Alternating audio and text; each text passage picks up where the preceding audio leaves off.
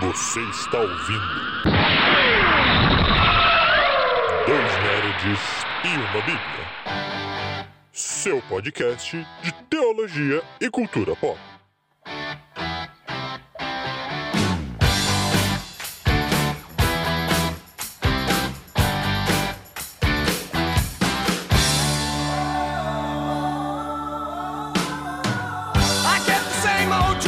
Sejam muito bem-vindos a mais um Dois Nerds e uma Bíblia. Eu sou o Beto, seu host de plantão, espero que o favorito. E comigo aqui eu tenho meu grande amigo Lucas. E aí, pessoal? Hoje, no horário diferenciado, os dois nerds se adaptaram a um outro extremo. E eles estão às 9h22 da noite gravando esse cast, que tá chegando para vocês em alguma sexta-feira do futuro. Isso. Não Somos sei qual, agentes do tempo, né, meu mas amigo? enfim. É, você sinta-se agraciado com o nosso bom dia, boa tarde, boa noite, olá, em qualquer ambiente, espaço que você esteja. Estar aí, gravando num horário diferente significa que a gente vai estar mais ou menos empolgado? Não, mesmo espírito de morto de sempre, mas estamos aí. Com certeza. Ansioso pra ir pro meu sofá ou pra minha cama. Não sei onde minha esposa vai estar é, guarnecida quando eu sair desse lugar. Mas Fatos. pro lugar que ela estiver, eu irei. Isso aí. Isso aí. Eu só Mas espero que não gente- seja sentado na mesa vendo coisas de finanças. Meu amor, por favor, não esteja nesse lugar. Esteja na cama ou no sofá, em nome de Jesus. Eu tô com o computador aqui, tem uma planilha aberta também me esperando exatamente pra isso. Ah, não, Deus me livre, cara. Hoje é sexta. De- E mês é sexta, mas é a virada de mês, né, meu amigo? Ah, não, rapaz. Eu já faço. É por isso que eu faço isso antes da sexta-noite, pra não ter que me estressar sexta-noite. Deus me livre. Faz sentido, faz sentido. Mas enfim, estamos aqui pra falar de algo que não sei se tá no hype quando sair esse episódio, mas tá no hype pra mim e pro Beto. E a gente não é uns cara muito preocupado com essas coisas de quando vai sair ou quando não vai sair. Sei lá, a gente tá aqui pra falar as nossas nerdices. E quem quiser acompanhar, vai acompanhar com a gente aqui também. Porque nós vamos falar de um troço que, na verdade, mesmo que não esteja no hype, todo mundo gosta. Guardiões da Galáxia. Sim. Guardiões da A gente Galáxia. fala, fala, meu fala, fala, fala mal da Marvel, mas a gente tá aqui vendo o filme da Marvel no cinema, né? Ah, cara, tamo, né, cara, dando dinheiro pra eles, cara. Eu fui ver. o mas, Cara, eu fui ver Homem-Formiga. Você Foi ver Homem-Formiga, amiguinho? Não. Tô- Já lançou no Disney Plus, mas eu ainda não tive, assim. Não perca seu tempo. Não perca seu tempo. Perca seu tempo. Não faz isso com o valor que você investe nesse streaming aí da Disney. Tem muita coisa melhor lá dentro. Não assista. Termina Clone Wars, vale mais a pena. Vale mais a pena. Ah, cara, eu, eu confesso que o Guardiões da Galáxia, eu fui ver Homem-Formiga muito triste. É, Eu, eu dormi no segundo filme do Homem-Formiga, né? Eu- eu- é difícil eu dormir no cinema. Eu gastei dinheiro e eu dormi no cinema vendo o segundo filme do Homem-Formiga. Eu tirei um cochilo do bom, eu perdi uns 10 minutos de filme. Não me fizeram falta nenhuma. Pelo menos eu não senti nenhuma falta. Todo cheguei no final vivo. Esse terceiro eu quase dormi também. Eu só não dormi porque eu tava acompanhado de amigos. Mas eu quase dormi também. É, mas Guardiões da Galáxia, cara, todas as vezes que eu fui no cinema, não me arrependi nenhuma das vezes. E esse terceiro, continuo sem, sem nenhum tipo de arrependimento. Que filme sensacional.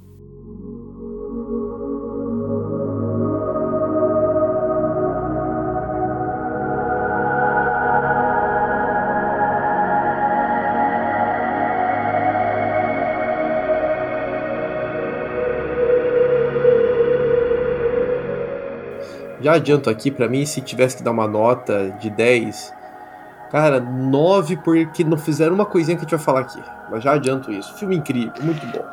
Eu tava falando pro pessoal assim: é bom? Eu não sei. Eu gostei.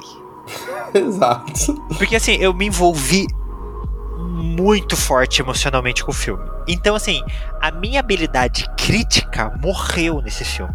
Eu não consegui me vincular a ele, assim, a fazer uma análise fria dele. Eu, o filme me pegou no emocional, eu gostei e eu não, não ligo, cara. Eu gostei, Pra mim é o melhor filme dos Guardiões. Tem um problema com o segundo, por escolhas adaptativas, né? A forma como eles decidiram adaptar as coisas dos Guardiões, eu tenho um problema com o segundo. Apesar que diante de outros filmes não é tão ruim assim. Uhum. Mas realmente, Guardiões, os três são bons, né? Assim, comparado a tipo Thor. Exato. Comparado a. Capitão América. O, o, que você falou, Homem-Formiga, eu gosto muito do primeiro. Ah, só. Eu também. Só. Pois é, o segundo é. Ele serve só de ponte, né? Não, e o terceiro caga mais ainda com tudo. Cara, é muito ruim o terceiro filme. É muito ruim. Me perdoe. E era pra ser gostou. importante, né? Essa que é a questão. Era pra ser um Cara, filme muito importante. ruim. Se eu não me engano, foi início de uma fase, não foi? Sei lá. Ah, o- ele- é, a introdução lá do multiverso e tudo mais. O, Muito ruim. o Kang, muito ruim. né? Muito ruim. O Kang até foi preso agora, né? O Kang tá preso. Pois é, pois Vai ter é. que ter um novo Kang. Sei lá quem que vai ser o novo Kang. É, tá tudo dando errado nessa fase da Marvel. Achou o Guardiões da Galáxia que deu certo até agora. Pô, mas se Flash der certo pra DC, significa que a Marvel ainda tem chance. Porque se Flash der certo, depois de tudo que o Mila, o Edras lá, whatever o nome do menino fez, Ah, o Ezra Miller. O Ezra Esse Miller. Mas, cara, e aí e é bom já que a gente entrou no, no assunto Flash, DC, né? E lembrando que foi a última grande é, obra-prima aí do James Gunn na Marvel, né? É, verdade, Gunn- verdade. James Gunn deixa seu legado aí. Eu tava até dando uma lida sobre. é, que eu, eu tinha ciência que ele tinha saído, né? Foi um bafafá ali quando saiu, mas eu não tinha tido. Não, não tinha ciência, foi pesquisando aqui pro Cash, que o James Gunn é, tinha saído, foi pra DC e foi porque os atores insistiram pra ele voltar que ele volta pra Marvel só pra lançar o terceiro filme. Tipo, ele já Que é tinha dele, né, saído, cara? ele já não tava bem com a Marvel. Uhum. Só que ele volta. E, cara, que bom que ele voltou. Que bom. Que filme, cara. Que filme. Muito bom. É, é, foi o fechamento. e- e- então, pra quem tá ouvindo e não sabia disso, ver Guardiões da Galáxia 3 é ver o fechamento do período de James Gunn na Marvel, no, univer- no universo Marvel. né? e foi um final espetacular. Eu acho legal Isso. quando alguém finaliza sua trajetória Bem, deixando saudade, né? Deixando saudade. Que é o que vai acontecer com o James Gunn. isso aí. É, é isso, cara. E o cara falando muito bem. É um fechamento pra ele, é um fechamento pros personagens que ele introduziu da forma que ele quis, que são os Guardiões. É, talvez a gente até possa ter um Guardiões da Galáxia volume 4, sim, mas vai ser outra fase dos Guardiões, é outro momento. Não tem problema, né? Nas HQs, os Guardiões têm diversas fases. Essa estrutura dos Guardiões que a gente conhece dos filmes. Senhor das Galáxias, Groot, Rock Raccoon, Gamora e Drax é a segunda ou terceira equipe das HQs. A primeira equipe das HQs era formado pelo cara lá que, que é o Sylvester Stallone dos Saqueadores. Aham. Aquele personagem, ele era o primeiro ser das galáxias, tipo, o primeiro líder dos Guardiões. Senhor das Estrelas. É, é que eu não sei se ele tinha esse título também, mas ele era o primeiro líder dos Ah, tá. Né, Que era o Uhum. saqueador e tudo mais. É, então, tudo bem, faz parte. E eu acho que o filme mostrou isso de uma forma muito inteligente. Eu não sei se a gente passa etapa por etapa do filme. É, ou a gente só é, vai Eu, jogando. eu, eu queria, talvez, não sei se a gente pode antes fazer um breve comparativo. Tava até dando uma olhada aqui só pra recapitular. Nós temos que lembrar que Guardiões da Galáxia tá vindo de uma safra, gente. 2022 foi uma safra triste da Marvel. né? a gente teve três filmes. A gente teve o, o, o Doutor Estranho. A gente teve o. O que, que veio antes do Doutor Estranho? Teve o Pantera Negra depois. Teve o Thor. Thor? Isso. Então foram três filmes, né? Tanto é que a gente fez aqui, quem quiser depois conferir, a gente fez um repeteco da Marvel no cast no finalzinho do ano passado. Quem quiser dar uma olhadinha Sim. aí depois, sobe aí no Spotify ou onde você tá ouvindo aí e vê é, esse repeteco. Apesar das nossas opiniões tenderem a avaliar, a gente avaliou os filmes, a gente escolheu lá. Eu escolhi Pantera Negra, se não me engano, o Beto curtiu mais o Doutor Estranho. Na época eu não tinha visto Pantera Negra. Isso. Agora eu já vi e eu sei que é muito bom. Mas o Doutor Estranho. Mas tá. Mesmo assim, são filmes muito individuais, são filmes que tratam muito dos, dos seus universos. E comparado, vamos convir, convenham conosco aqui, gente, comparado ao que a Marvel já fez, estão muito aquém do que é a Marvel. né? são bons, sim, eu gostei muito do Pantera Negra, é, ainda mais na situação toda. Doutor Estranho traz essa pegada do terror muito bom também. Muito bom. É, o Thor, é, não vamos deixar o Thor do lado. Melhor. As séries foram ruins no ano passado, né? Acho que foram poucas séries que se salvaram na Marvel. Cavaleiro da Lua foi uma série legalzinha, mas não tem nada a ver com o que a Marvel já fez ou vai fazer ainda, pelo menos Eu acho que é exatamente não por isso que ficou né? legal. Acho por isso que foi boa. É, aí teve a Miss Marvel, que eu nem assisti, não gostei. Comecei, mas não terminei. A She-Hulk, então, também. Comecei e não terminei. Então a gente tava vendo uma safra muito ruim. É, então Guardiões da Galáxia, gente, é um, é um, é um refrigério. Eu acho que só saber disso, né? O pessoal que vai ver Guardiões da Galáxia vai com essa consciência. É, é bom. Você que tá traumatizado com 2022, você que falou que nunca mais vai ver Marvel, renove sua esperança. Termine de ver Guardiões da Galáxia, volume 3. Termine de ver o arco do Gun. Depois, se você quiser nunca mais ver Marvel, aí eu acho que você tá perdoado. Mas assista uhum. Guardiões da Galáxia 2, por favor. Muito bom. É, é, é, o sentimento perfeito, velho. Perfeito. Porque é isso. O Doutor Estranha foi um bom filme. Um ótimo filme. Mas ele tem algumas responsabilidades aí que foi finalizar o arco da Wanda. E eles trouxeram a América Chaves. Então eles começaram o arco da América Chaves. Tudo isso dentro do filme que é do, do, do Doutor Estranho. Não era o filme delas, era dele. O Thor ele é o filme sobre o Thor, mas foi desperdiçado. Uhum. Perderam a mão. O Taiki, é Taiki? O diretor? Ah, cara, faz tempo que estão perdendo com o Thor, é. né? É o Taika Waititi. Ele perdeu. Isso. O, o, Ragnarok eu gosto, cara. Eu gosto muito do Ragnarok. Não consigo não gostar. Mas o, o, o Love and Thunder perderam a mão. Fácil, fácil. É, e o Pantera Negra, ele tinha um desafio de e aí, e agora? O que a gente faz? E eles foram muito bem com esse desafio. Quando a gente vai pro Homem-Formiga, o Homem-Formiga ele tinha a oportunidade de ser, algo relevante no mundo Marvel. E aparentemente perdeu. Agora, o Guardiões, cara, o Guardiões ele respondeu e fechou as, as histórias que ele mesmo começou. É, é os Guardiões é sobre eles, com eles, envolvendo personagens que tem a ver com eles. A gente vai ter ali os. É... Não é revolucionários. O, os, o alto evolucionário, não é? Os... Alto evolucionários? Não, al, não, o alto evolucionário é o vilão. Ah, Isso. é aquele povo que dá origem ao Nova, né? O Adam Warlock.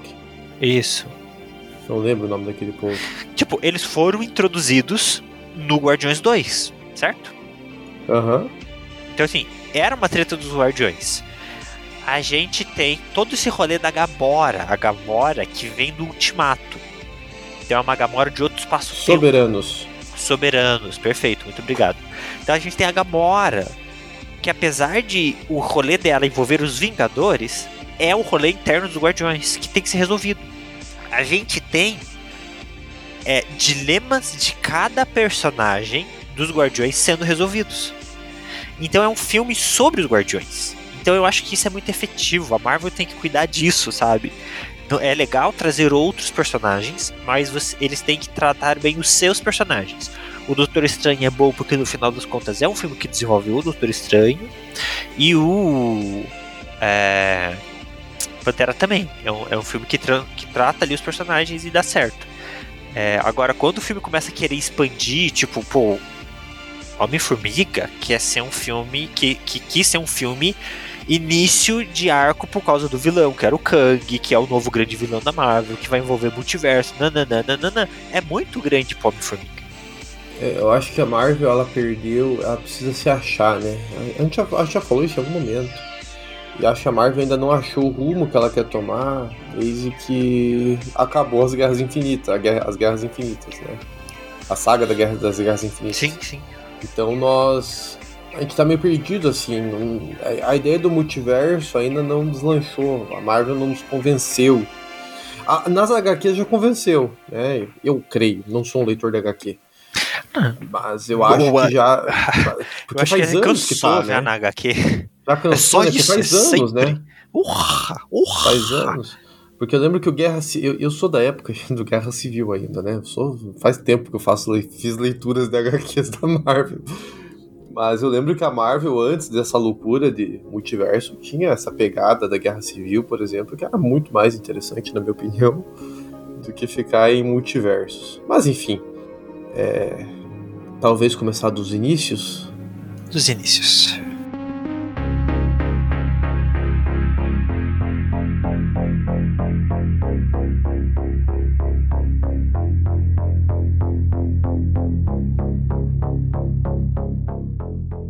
Creep, cara. Creep. Abri, abrindo o filme com música do Creep, cara. Eu achei muito legal. Eu achei vamos lá. muito legal. Trilha sonora. É lindo. Exageraram na quantidade de música pra fazer referenciazinha? Sim. Exageraram. Ficou bom, maravilhoso. lindo Porque demais, cara. Toda a música tava em- envolvida, tipo, ah, tá tocando uma música aleatória aqui. Não, alguém colocou pra dar play ali. O, o Groot tá dirigindo a nave, ele ligou a nave e deu play na música, porque é assim que o Quill dirige. Então todas as músicas, elas não são desconexas do enredo. É um musical, cara. É quase um É um musical. musical. É um musical. Eu, As cara, músicas são eu nunca- personagem. eu nunca imaginei que Creep seria a abertura de um filme. Certo. Ainda mais na pegada que eles pegaram. Eles deram uma pegada mais acústica, né? Pro Creep, Sim, né? sim, sim. O Radiohead é mais pesadão. E eles deram uma. Quando eu vi que era Creep, eu não acreditei. E combinou certinho com a cena, Sim. tipo, o Rocket meio. E agora? O que nós vamos fazer? Estamos aqui nessa cidade. Cadê os guardiões? Cadê a ação? Cadê a batalha? Cadê a luta? Sabe? Ele ali meio.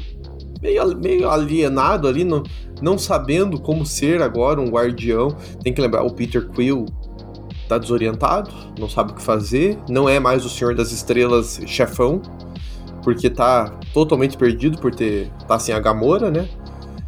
Então assim, cara, tá tá lá. E agora? Não tem o meu chefe? Não tem mais vilão? A princípio. Uhum. A gente tem que ajudar esse povo todo que tá aqui naquele planeta que eles pegaram lá. Como que é o nome? Planeta? Ah, lugar nenhum. Lugar nenhum. Que é a cabeça de um celestial. Cara, muito legal. E aí, de repente, já acaba sendo também com o Adam chegando, né? Aí vem o Adam Não, e Warlock. chega. Cara, e o Adam? Eu. ah, putz, eu tenho muito problema da forma como eles apresentam alguns personagens. Mas eu gostei tanto do Adam. Eu gosto Então. do eu- nosso eterno Eustáquio. Cara, eu inicialmente tive muita resistência ao Adam Warlock. Eu achei muito bobão. Sim.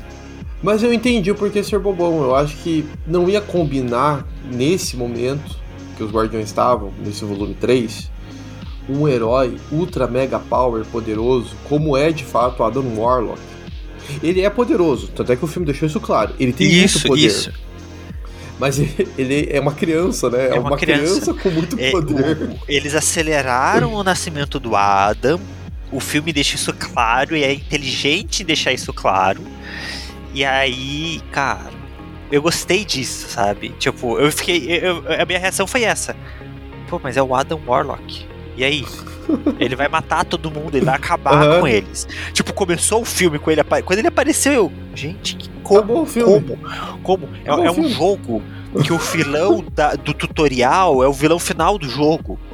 E aí Aham. você fica, como é que eu vou. O que eu. Como? O que? Mas não, Acabou. aí eles explicam, é. e, e basicamente é, é isso que ele faz. Ele acaba com todo mundo. Porque na hora que ele pegou o Rocket, na hora eu já pensei, tá, quem que tem de Guardiões? Eu fui tentando lembrar quem eram os Guardiões. Nebulosa, coitadinha, vai ser despedaçada. A Gamora, apesar de ser uma grande assassina, não é, não, não é poderosa como é o Adam Warlock. O Drax E não é tava forte. Mas não, é, e não tava lá. O Drax é forte, mas não sei se no nível do Adam Warlock. Ah, aí o Peter Quill, coitado. O- Sobrou o Groot, foi o único que eu falei, ah, o Groot. Não sei se chega Foi no bem, nível foi do bem, Adam. foi bem, foi bem. Mas era o único Sobrou que eu só tinha uma esperança. É, Só a cabeça. o, o, o, o Warlock, pra quem não conhece nas HQs, ele tá no nível do Thanos. Lembrando que o Thanos dos filmes foi nerfado. Ou seja, o Thanos nos filmes ele é mais fraco do que ele é na HQ. Né? O Thanos no filme, ele só peitou o Hulk porque ele tava com a joia do infinito da força. O Thanos nas HQs matou o cara que tava com a joia da força antes de pegar a joia da força. Sem a joia da força. É, é. então o Warlock, ele é nível Thanos. Ele é uma das grandes forças do universo. Ele se compara à Força Fênix. É muito poderoso. É E ele ser um muito guardião, poderoso. inclusive, né? Ele, ele é um dos guardiões em algum momento. Nos, nas HQs, eu sei que ele vira um guardião em alguma das equipes. É, tem todo um rolê com a joia da alma. Pra o, o- Drax, a Gamora e o Arden Warlock ficam presos dentro da Joia da Alma, porque dentro da Joia da Alma tem todo um universo onde as almas ficam presas. Aham. E aí lá dentro eles assumem outra identidade até que se resolvam algumas coisas e eles voltem pro mundo. Tem todo esse rolê, que quando ele é apresentado efetivamente, ele é meio que o reflexo da Joia da Alma, assim como um pouco o Visão. Ele tem um muito semelhante ao Visão nesse sentido. né? É, Que o Visão é a joia da mente e ele é a joia da alma. Tem essa pegada aí. Isso aí. Então, aí o Adam chega e. E aí a gente tem a grande trama que acho que vai conduzir o filme todo, né? Que é o, o Rocket. Fica muito ferido. Só que ninguém pode fazer cirurgia no Rocket, porque ele é um. Sei lá, um tipo um ciborguezinho, né? Ele tem um monte de aparelhagem ali. E aí a gente fica sabendo que ele é uma propriedade. Ele foi desenvolvido por alguém. E, a- e essa pessoa criou dispositivos de segurança nele de tal forma que ninguém vai poder copiá-lo. Então ninguém consegue fazer cirurgias no Rocket sem matá-lo. Se alguém mexer nele cirurgicamente, vai matar ele de vez para não terem acesso a esse conhecimento de quem que é o Rocket, né, e do que foi feito com ele. E aí, essa é a grande trama do filme. O filme todo vai passar nisso. Como vamos salvar o Rocket? Esse Isso. é o objetivo. O desespero do Peter pra isso é muito bom, né? Sim, aí que o Peter volta à cena, né? É, a gente vê um Peter desorientado que volta à realidade quando ele vê o amigo dele, né? É aí eu vejo, e é uma das coisas que mais me chama a atenção do Guardiões, é uma família disfuncional, mas que funciona. É meio Isso. paradoxal isso, mas é uma reali Mas é é eles. realidade. É eles. Porque eles eles precisam um dos outros. Isso também é um reflexo de como eles, eles abraçaram a Nebulosa e eles pedem pra Nebulosa a- a conversar com o Peter. Aham. Porque ela é, é meio que virou a, meio que a mãezona ali que vai dar ordem, que era o que a Gamora fazia. Aham. É porque a, a, a Mendes, coitada, né? A Mendes é. A Mendes é uma figura. verdade, estamos esquecendo da existência dela. É, que tem a Mendes, como mulher Ela- ali também, mas a Mendes não A, vai a- mãe, é, ela e o Drax são os, os irmãos mais velhos, os gêmeos, que estão sempre brigando. Aham. E o. Mas eu, eu achei. Eu achei muito. É, é muito legal essa, essa, essa dinâmica familiar que eles constroem entre eles. Né? O Groot é o filho adolescente. é, o, o Peter é o grande paizão, né? Que tem que assumir ali o posto de ajudar o tiozão, que é o Rocket. Mas, cara, é, a gente vê que essa família funciona justamente nessas horas. Eles estão toda hora se alfinetando, eles estão toda hora brigando, eles estão toda hora xingando um ao outro ali. Mas quando chega a hora deles se ajudarem, cara, eles se dão as mãos de uma forma assim insana, né? E, e eles se unem. O lugar nenhum é isso, né? Esse lugar nenhum que esse planeta que eles estão povoando, a gente vê isso quando é, eles começam a atacar lugar nenhum, né? Tem um momento ali no filme que começam a bombardeá-lo. Faz tempo que faz tempo, faz umas semanas que eu vi o filme, então não tá tão fresco na minha memória tudo. Mas tem uma hora que o lugar nenhum começa a ser atacado, né, pelo, por- pelos inimigos lá. É muito legal ver todos eles unidos. Não são só os guardiões. Todo mundo Sim. que habita em lugar nenhum se une. É, lugar nenhum é, é uma grande família. Cara, e é muito legal isso. E, e funciona, não é forçado. É algo natural. Os guardiões eram assim, e aí quem foi habitar com eles ali em lugar nenhum acabou virando igual a eles. Porque são, é, é isso que eles fazem. Eles se unem, é um monte de gente ali abandonada, quebrada, magoada, que se une pra se ajudar. Pra tentar encontrar um sentido ali na vida, ver a alegria um do outro, enfim, é, é muito legal. É uma das coisas que funciona muito e me chama muito a atenção aqui em, em Guardiões. Você falou que a história se desenvolve em volta dessa ideia de salvar o Rocket, né? E é isso, o Rocket ele se torna esse pivô da história, porque quando a gente pega o primeiro Guardiões, a gente tem um histórico de todos, menos do Groot e do Rocket. O Groot não tem muito o que fazer dele, porque é isso, ele é da raça dele lá e eles são homens-árvores, é isso. Mas o Rocket, apesar da gente sempre ter essa informação, o Rocket o personagem se chama Rocket Raccoon. Ele não sabia quem ele era. Toda vez alguém perguntava pra ele, ah não, não sei o que, que eu sou. E aí um chama ele de rato, outro chama ele de gambá, outro chama ele de guaxinim, sei lá. Todo mundo chama ele de alguma coisa diferente. Né? O Rocket sempre foi isso, ele sempre foi o personagem mais misterioso. Gamora, filha do Thanos, Peter Quill, humano que foi capturado, Drax, que é vingança contra o Thanos. Todo mundo tem uma história ali. Ele não tinha. Então o filme se aproveita disso pra fechar esse arco. A história é do, do Rocket. Ele é o personagem principal desse filme.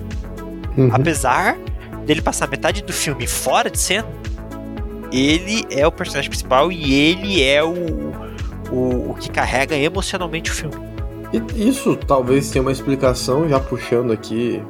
A gente vai guardar spoilers ou não vamos guardar spoilers? Ou vamos dar o alerta? Tem spoiler aqui, gente. Pode ser assim. Sempre spoiler, aqui. Spoiler. spoiler. Então se você entrou aqui é por sua conta e risco. Vai, vai, vai ter spoiler aqui agora. É, mas eu acho que isso tem um vínculo com o final, né? De certa forma, o Rocket vai assumir esse papel de liderança dos Guardiões, Sim, né? sim. Então eu, acho, eu achei legal essa transição. Ao mesmo tempo que cobre uma ponta solta lá do primeiro filme, como você bem mencionou, né? Então nós, não, nós desconhecíamos a origem do Rocket, é, nos introduz nessa sequência dos Guardiões que nós vamos ter agora. né? Então eu, eu- é bem legal realmente essa, a- essa trama do Rocket. Uma trama bonita, trágica, Pesada. muito bonita, mu- assim, a ideia da ele é um ele é um, ele é um fruto de ciência, né? O Auto Evolucionário é o grande vilão desse filme e ele criou o Rocket. né? Então ele cria essa, ele quer criar o ser perfeito. Essa é a intenção do Auto Evolucionário. Ele quer criar a criatura perfeita. Ele criou os Soberanos, que é o povo que vai criar ali o Adam Warlock. Então ele cria os Soberanos porque ele quer essa raça perfeita. Ele quer ter um mundo de criaturas perfeitas. Então ele vai pegar alguns guaxinins e vai fazer teste em guaxinins, em algumas lontras, em alguns leões marinhos, em alguns coelhos, enfim, ele vai pegar os bichinhos e ele vai tentando fazer testes. E o Rocket foi um teste que deu certo, entre aspas, né? O Rocket ele se torna uma criatura muito inteligente, embora esteticamente não era perfeito ainda, né? Ele ainda era baixinho, ele ainda era tinha umas feições mais animalescas, né? Não era muito humanizado. Por que, que eu tô dizendo dessa forma? Não porque eu sou preconceituoso, por favor. É porque o auto-evolucionário depois consegue criaturas que ele considerou mais perfeitas e que tem essa Ele- característica. Ele tinha um ideal que ele queria alcançar, né? Exato, não é coisa nossa, pelo amor de Deus. Não somos nós que estamos criando esse ideal. Mas o Rocket não se encaixava ali, né? E aí toda a história vai passar por isso, né? Como que foi pra ele ser criado pelo alto evolucionário, ser criado com os amigos dele que ele vai criar depois, né? A, como é o nome? A Lily, Lily, a Lontrinha, Laila, Laila Laila, Laila, o Dentes e o Chão. e a Chão, né? Eu confesso que lágrimas escorreram nesse filme. Então tá, não tô sozinho, ok. Várias lágrimas escorreram nesse filme. Cara, essa cena foi assim, pesada. Eu não esperava, eu acho que essa era a questão. Apesar de eu conhecer É. o passado do Rocket no sentido de ele é um experimento, eu não esperava ver do jeito que foi exposto. Eu não esperava.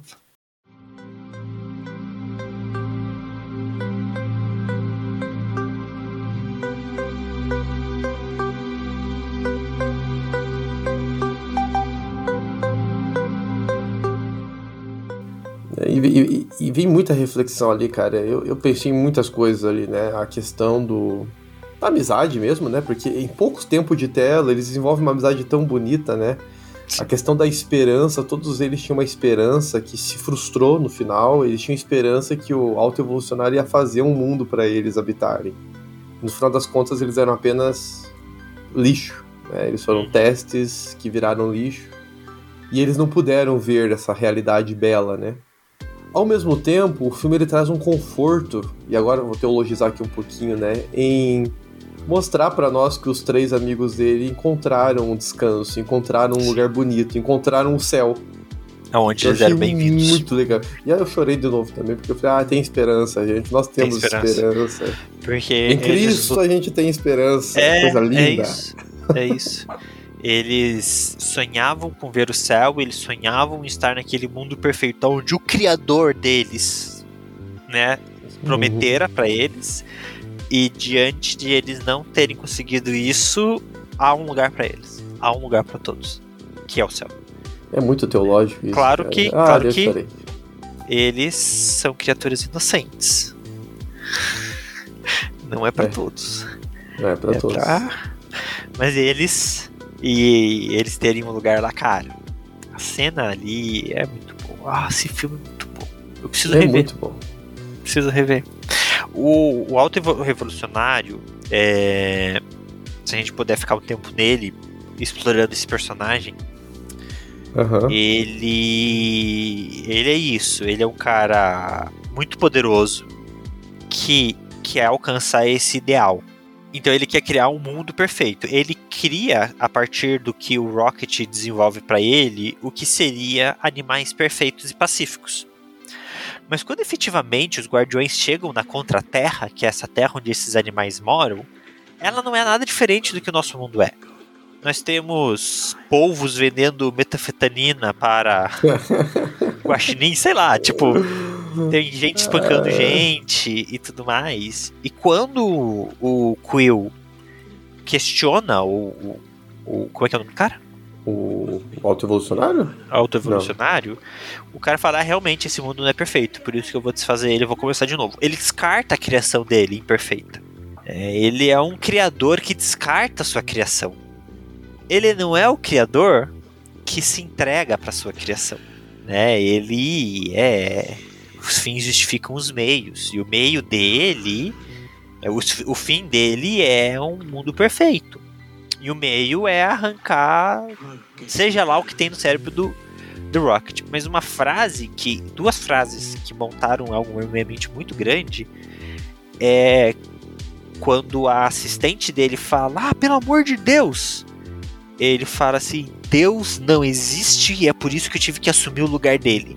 Ele, em algum momento do ego dele ali, do narcisismo dele, ele não se achava perfeito, mas ele se achava capaz de criar algo perfeito. Ele se colocou no lugar de Deus. Mas quando o Rocket é, confronta ele, a frase do Rocket foi: Você nunca quis criar um mundo perfeito, ou alguma coisa do gênero. É, você só não estava satisfeito com a forma como as coisas eram. É, e aí, a única coisa que eu consegui pensar é quantas vezes a gente quer assumir o lugar de Deus porque a gente não está satisfeito com como as coisas são. Mas efetivamente as coisas só estão do jeito que estão porque a gente que está no controle. Né? Se a gente colocar no controle de Deus e a gente aceitar as coisas da forma que Ele quer, é muito melhor. E eu fiquei muito pensando nesse personagem. É, a gente, a gente tem muito do auto-evolucionário em nós, né? A gente tem a tendência de achar que o ideal é aquilo que nós pensamos e que nós queremos. Sim. E não olharmos para a criação e, e lembrarmos que quando Deus terminou de criar esse mundo, esse universo, ele disse: e isso era muito bom. Ah, mas o homem caiu. Cara, Deus continuou amando, cuidando, zelando e se entregou para essa criação alcançar pelo menos uma salvação. Né? E, acho, e creio que ele fez isso em partes por entender que a sua obra tinha um propósito, que era glorificá-lo, né? e que era, né, enfim, mostrar, revelar quem ele é. O auto-evolucionário ele não vê isso, né? ele só vê realmente um ideal que ele colocou na cabeça dele, que ninguém sabe qual é, no final das contas. É. A gente só sabe que é que tá, inalcançável. é, não tem como. Tá no cérebro do Rocket, talvez, ali, porque o Rocket, na verdade, ele é muito inteligente. O, Ro o Rocket, ele conseguiu descobrir coisas que o auto-evolucionário não tinha conseguido descobrir. Então, o, auto-evolucionário pensa, né? Eu quero o cérebro dele para ver se eu consigo achar a, a charada, o segredo dessa perfeição. Né? Então, é uma criatura grotesca e ele tenta ser perfeito em- até na sua aparência, né? É, Aham. quando eu vi as imagens promocionais, me chamou a atenção porque o, o alto evolucionário das HQs ele é bem diferente do alto evolucionário do filme, na sua a estética. Aham. E o Rocket ele arranha, né? Ele arranha e a gente tem a explicação porque me chamou a atenção nas na- na- na- nos- nas imagens promocionais que a cara dele parecia que tava puxada assim.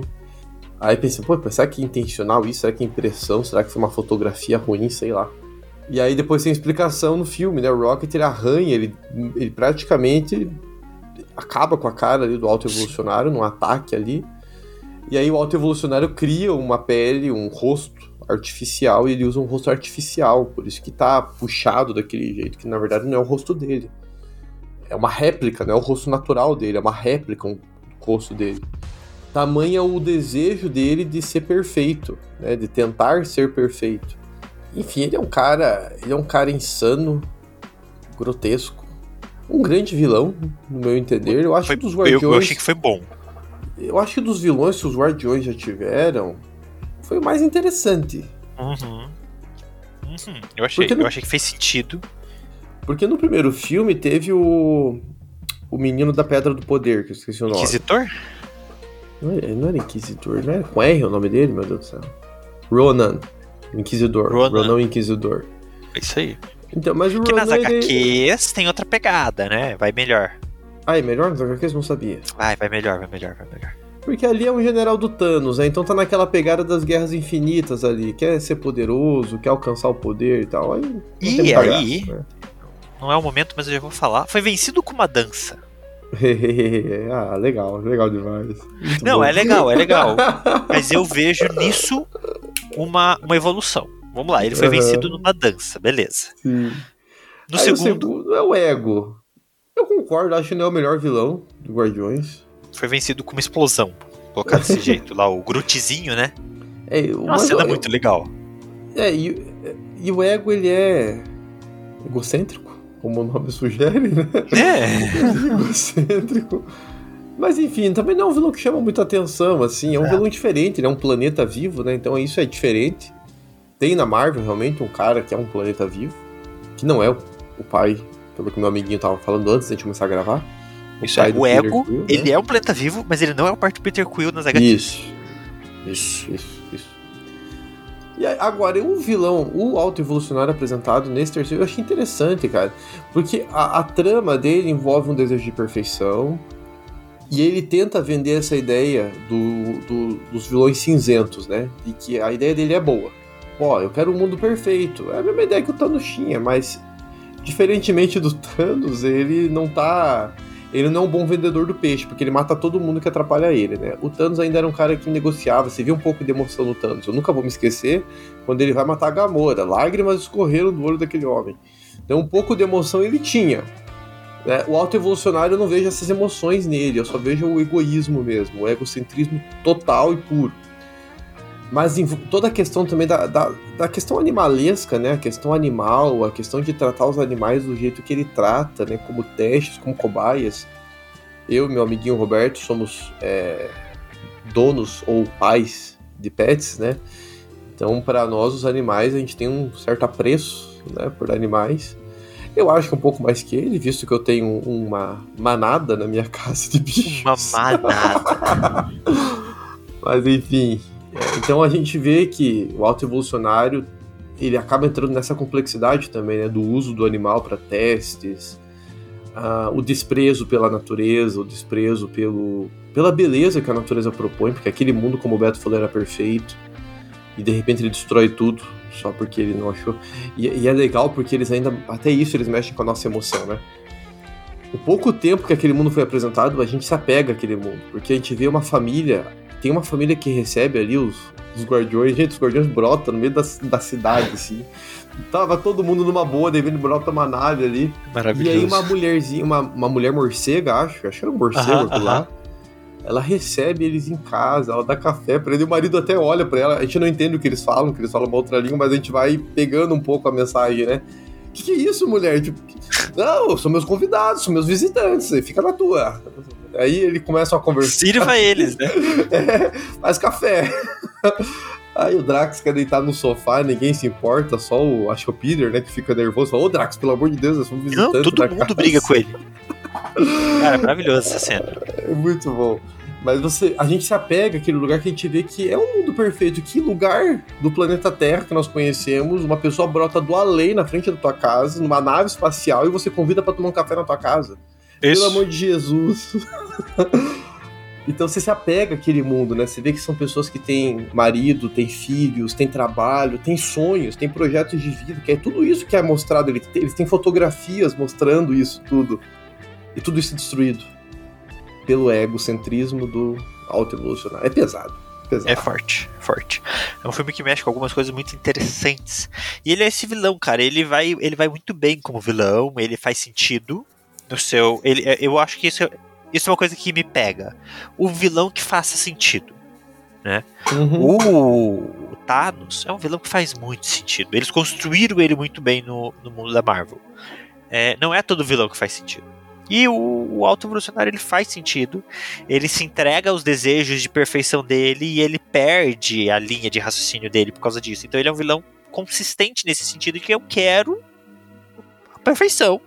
E é com o Rocket eu vou dar um jeito de pegar a perfeição. Então ele é um personagem legal. Eu gostei dele como vilão. E eu gostei principalmente de como eles lidaram com ele como vilão. Que para mim é uma evolução muito grande daquela dancinha inicial contra o Rowan eu entendo a dancinha, mas aqui a gente tem uma equipe de super-heróis que cada um na sua especialidade ajuda a chegar no resultado. Eu gostei demais da cena do corredor e da cena de, da luta final. Para mim, fechou assim, cara.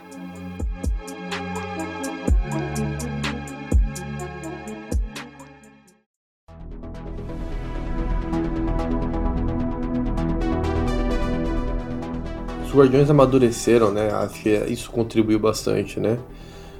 É, já que é um fechamento de um arco, acho que o mínimo que a gente tinha que esperar era essa evolução, né? Na, nos, nos fechamentos dos ciclos, né?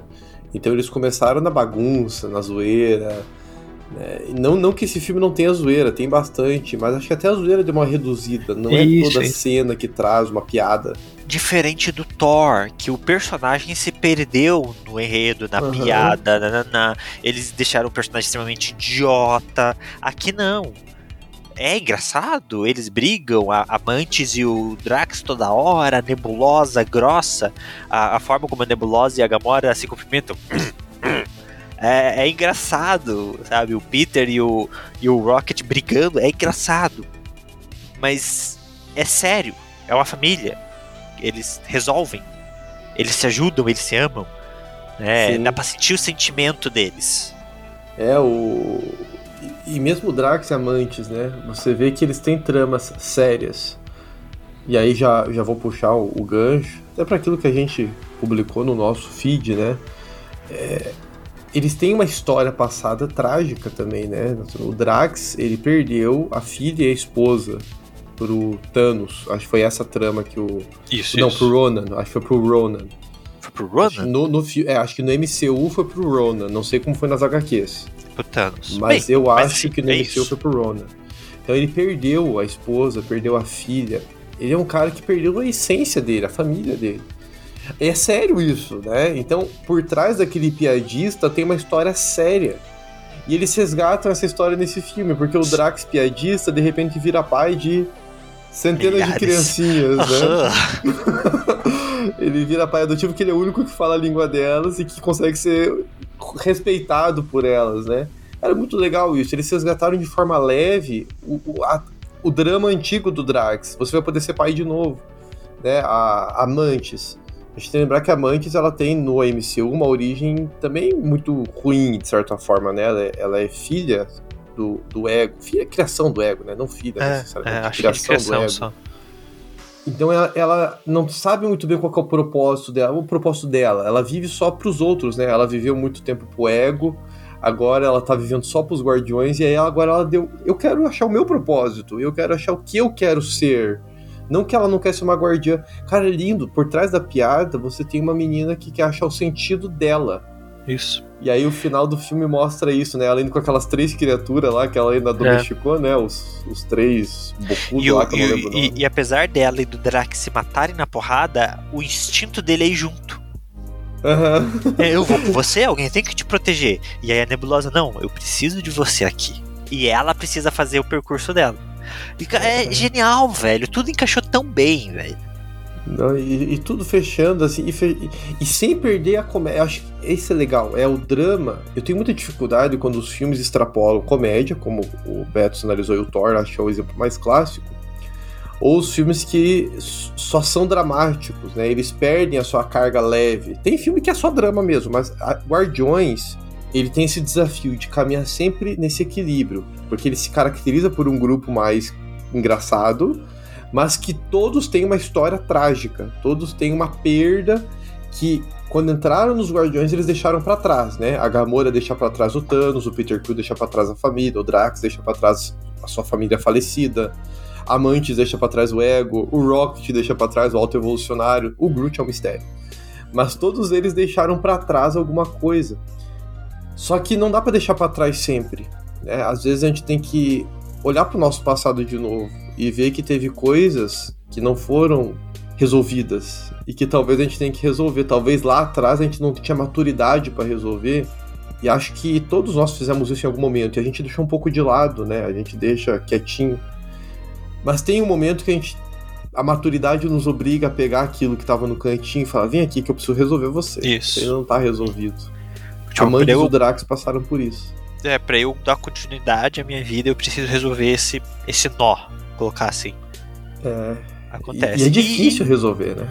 É, e é todos os personagens, é todos. O, o, o, o filme inteiro é em volta do, do Rocket nesse sentido, dele recobrar essa essência de quem ele é. Ele termina o filme sabendo quem ele é. E a música que ele escolhe no final revela um pouco disso, porque ela é uma música que na verdade fala sobre ser oprimido e tudo mais. E, então é. Apesar de ela ser clássica por causa do primeiro filme, a letra dela é relevante. Qual música? Peter também. Qual música que você pensou? Ah, que ele escolhe no final lá, que eles falam, ah, e aí, qual é a sua música favorita? E aí ele, ah, a minha tem que ser essa. Que ele, yeah, yeah, Ah, tá. oh, oh, oh, yeah. Eu pensei que você tá. Que uma música que me chamou a atenção no final foi Dog Days Are Over, Hum, que é um clássico também, eu gosto bastante dela. É outra trilha sonora incrível. Mas essa aí é legal também, da dancinha. é. Todo E aí, o. Eu não vou lembrar o nome do cara, que fica no lugar do. Também esqueci. Ou esqueci o nome dos dois. O do topete que. Ah, eu não, não lembro o nome dele também. É. Esqueci o nome o nome dele e do original. Caraca. É o, o, o Unto, o Ubuntu, Yonto, Yonto, Yonto, o Yonto. Yondo. Mas Yonto. o discípulo dele eu não vou lembrar, É. Mas ele se encontra, ele se identifica ali, consegue fazer a arma funcionar. O, o Rocket, então, a- a- pega a es- a essência dele. O Peter, depois de brigar com a Mantis, mas a Mantis muito sabiamente falou assim: Peter, você tem que encarar a tua vida. Ele decide ir pra Terra ver o vô, que ele não via desde que ele tinha sido raptado. Apesar de ele ter oportunidade há muitos anos de ter ido visitar o vô, ele não foi. É... Tudo porque o avô foi grosso com ele quando ele foi Isso, ver a mãe isso. no hospital. E aquilo marcou ele. Exato. Foi o motivo dele, né? De Uhum. tudo. Ah, o Cosmo, ou a Cosmo, que tava com voz feminina na dublagem, é, é um personagem maravilhoso. Eu amo o Cosmo. Gostei muito do? Cosmo tá ali. É, ela é maravilhosa. Ela é Eu não, maravilhosa. eu não conhecia das HQs, conhecia ali. É, ela é isso. É, você assistiu o especial de Natal? Não vi. Não ela vi, é apresentada lá? Eu não sei se ela é apresentada lá. Não sei também. Porque Uma ela boa- apareceu do além. Mas uma boa sugestão pra eu ver quando acabar esse cast. É 15 minutinhos, acho, não é? É bem É, curtinho o cast Aí, ó. Cosmo the Dog, é isso. Ela pode, deve ter sido apresentado. Quantos minutos tem? É 15 minutos, acho, não é não? Ai, você me pergunta umas coisas Não, mas acho que é difíceis. 15 minutos. Eu já tinha visto o tempo. Não sei porque eu não parei pra ver isso ainda. o Cosmo é um personagem, assim, ele é esse personagem que ele não é extremamente relevante no mundo Marvel, mas ele é importante. Eu acho que ele teve até HQ só dele. E ele faz parte dos Guardiões. Tá ele ali, fazendo a parte dela, junto com o Pato, o Duck lá, que apareceu jogando ah, cartas. sim, É sim. muito legal. É muito legal. Mas o, Então- você, você trouxe o Peter Quill, né? Cara, é, é interessante essa. O Peter ele tava tão bitolado na Gamora, Gamora, Gamora. Gamora, Gamora. Cara, já chegou num tempo que você tem que olhar que tem problemas maiores que a Gamora. Por que, que você é tão carentão assim? Por que, É. que você tem essa vida mal resolvida e tal? Até a hora que extraem dele, é porque ele não resolveu as questões familiares dele, né? No final das contas é isso. Ele tem que É voltar isso. pra Terra e resolver os problemas familiares dele. Amiguinho, 44 minutos, tá? O especial. Ah, 15 vezes 3, tá, tá bom. Ah, mas é isso, o filme mostra isso de uma forma muito inteligente. Ele não fecha a vida de ninguém, ele mostra que todos estão se encaminhando. Os guardiões foram importantes uns para os outros para entender o que eles precisavam, se ajudar e continuar com a vida deles. Mas os guardiões não deixam de existir, porque o Rocket, que era algo que ele falava desde o primeiro filme, minha nave, eu vou dirigir, eu vou ser o capitão. Não, não, não.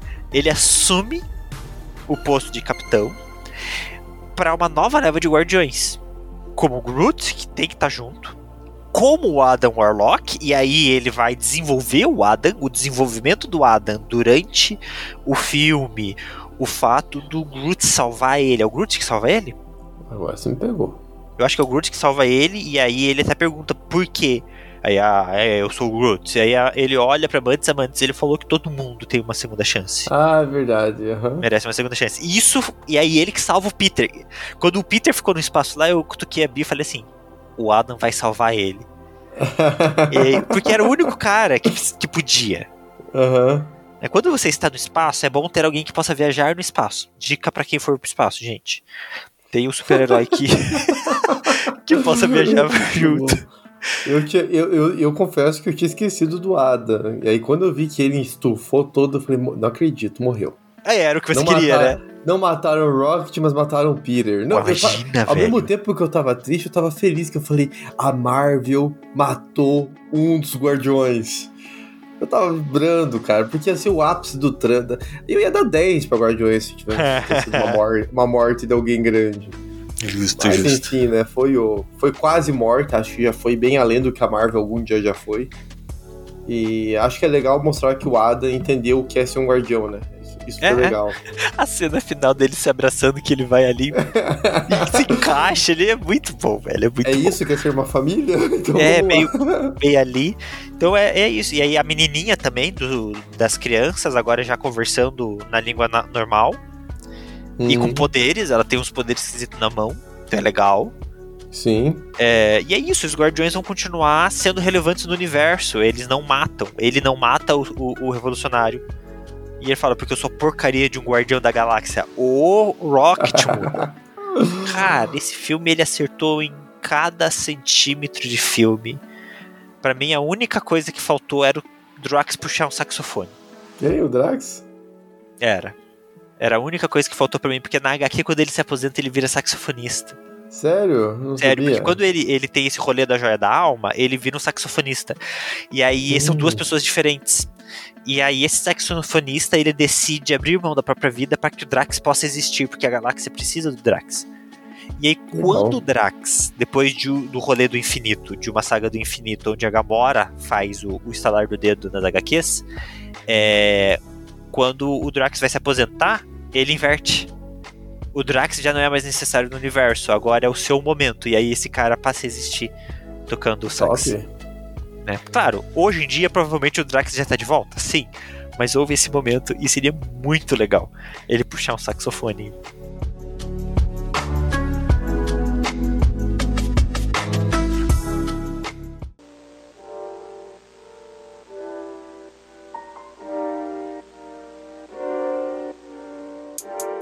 Mas, amiguinho, Oi. que nosso tempo nos ir para cenas pós-créditos. Cenas pós-créditos. Uma a gente já falou aqui. Temos novos guardiões. Temos os Guardiões. Isso a gente já comentou, novos guardiões, eles já estão em ação, inclusive, que a segunda cena pós-crédito mostra eles em ação já. Isso. Mas tem uma primeira cena, e que talvez seja sugestiva do que vai acontecer, que é o Peter tomando um café da manhã com seu avô. Muito bom, né? Não, eu acho legal porque o Peter também é outro que tá acostumado a esse mundo de batalha, de guerra, de guardião. E agora ele tá lá numa cozinha, silenciosa, porque o velho tá lá lendo o jornal, bem de boinha. Ele tá lá comendo cereal com leite, coisa de criança, que eu acho que é, o avô dele deve pensar que é. Ele perdeu o Peter Sim. com 8 anos, então, tipo, é, é- é o que eu, eu lembro que você gosta. E o Peter tá tentando conversar com o avô, só que o velhinho já tem. Eu, eu fico tentando. Eu sou um cara também rotineiro e metódico, né? Então eu tento me colocar no lugar daquele velhinho, né? Beleza, fiquei feliz, vi meu neto, mas eu tenho minha rotina. Então, tipo, Uhum. eu vou tomar meu café da manhã. E o Peter lá tentando puxar assunto com ele, conversar. E eu tenho a expectativa, não sei, não vi o calendário da Marvel, não sei se estava nos planos deles ou não, mas eu tenho uma expectativa de talvez ter uma série, ou uma minissérie, é, mostrando o Peter com o avô e mostrando talvez cenas engraçadas. Uma, uma série minissérie realmente sem compromisso com MCU. Uma série pra Aham, gente aham. ver e rir, né, ver ali a relação dele com o avô, talvez ter uma moralzinha no final. Sei lá se esse cast vai ser ouvido por alguém importante na Marvel, vai que isso aconteça, Cara, né? que sim, eles ouvem os Façam, dois nerds. façam. É. façam um troço desse, que eu, eu pelo menos ia ser um cara que ia ver feliz isso na Disney acaba sendo a mesma coisa que a gente falou no final do Mandaloriano, né? Faz uma série engraçadinha do Groco, faz uma série engraçadinha Isso. deles também. Mesma coisa, funciona bem com eles. Foi o Groot que começou essas coisas engraçadinhas. Exato. É. vai- Eu acho que vai ser legal ver o velhinho e o, e o Peter Quill É. se acostumar a viverem juntos Terra. situações constrangedoras. Estar perto do Peter Quill é constrangedor. Aham. Né? E o É, avô dele tem cara de ser constrangedor também. é, é, é. Seria muito bom. Mas de fato tem o aviso, né? O Senhor das Galáxias vai voltar. Então a gente sabe que ele não vai durar muito tempo ali, até esperamos que não seja por causa disso, mas o vô dele tá velho, então em algum momento o vô dele bate as botas, não tem mais o que ele fazer na Terra. Sim. E, e a gente tá com invasões secretas. E invasões secretas é importante. Tem as Marvels, que vai envolver a galáxia, então os Guardiões podem aparecer ali também. Então continua, o universo Marvel continua. É, tudo tenho minhas expectativas. muito lentos, né? Tudo caminhando a passos bem lentos. Mas né? eu acho que é- às vezes é melhor ir nos lentos do que tentar fazer muita coisa e não dar certo. Não, é, até agora o que eles estão fazendo desde que acabou a Guerra Infinita não deu certo. Vou até colocar aqui, ó. Quando que encerrou o filme? Qual? Eu Ah, faz anos já. aqui. O Vingadores é o não é o Ultimato. Ultimato, né? É o Ultimato, último? Ultimato Não, 2018? não. É o Ultimato, o último, não, 2019. 19? É, então, é quase aí, ó. Antes, é antes da pandemia. É que a pandemia Cara também deu uma zoada no céu. calendário, né? Aí depois disso Então, veio. cara. É, Ô Jesus, a menina lá, a Viva Negra, que também é um filme mais ou menos. Não, é, pra mim, pra mim, o Marvel acabou séries. aqui. Marvel acabou aqui no Ultimato. Pra mim, o que a gente vê depois é uma coisa ou outra interessante. Como eu falei, tenho- vou repetir aqui, a Marvel não se encontrou ainda. Eu tenho minhas grandes expectativas sempre com invasões secretas. Tem. Pode vir coisa boa aí de invasões secretas. É, a gente vai ter o filme agora do Homem-Aranha, no Aranha Verso, né? Que é pra ser bom, Saiu porque já, o- né? é, o, o primeiro é maravilhoso, o segundo tem que ser ruim. Sim. Mas pelo que a Marvel falou, já tá confirmado o Miles Morales no universo cinematográfico normal, o que é muito legal pra mim, porque eu gosto dele. E a gente tem muito personagem ainda bom que pode ser usada, que foi apresentada a Riri Williams, eu gosto muito dela, já falei várias vezes dela aqui, que tá no Pantera Negra, Ah, é verdade. eu gosto demais. dela. Bem usada, a, Mar- a Miss Marvel pode ser legal, eu quero ver o Nova, eu ainda quero ver o Nova ser usado, ele não foi usado. A tropa Nem- nova nem foi apresentada, também, né? mas ele Mas- não foi.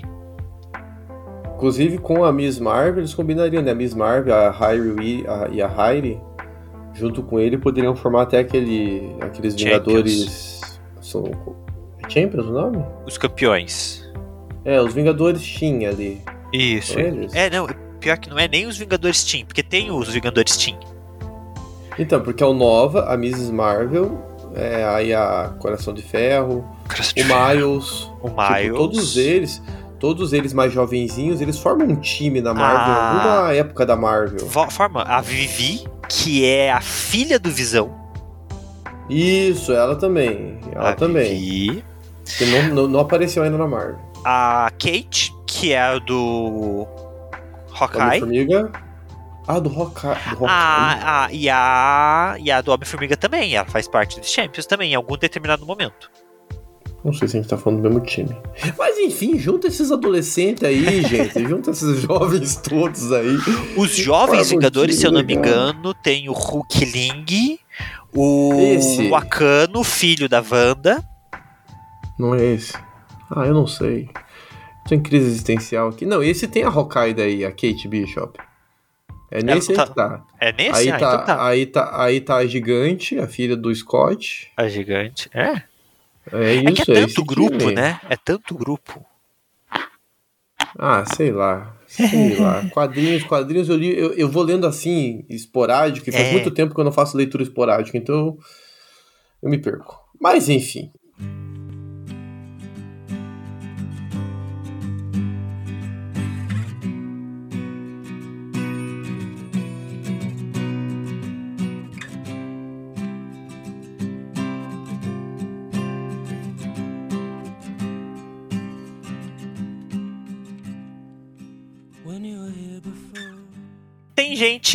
História, a gente aguarda, ansioso.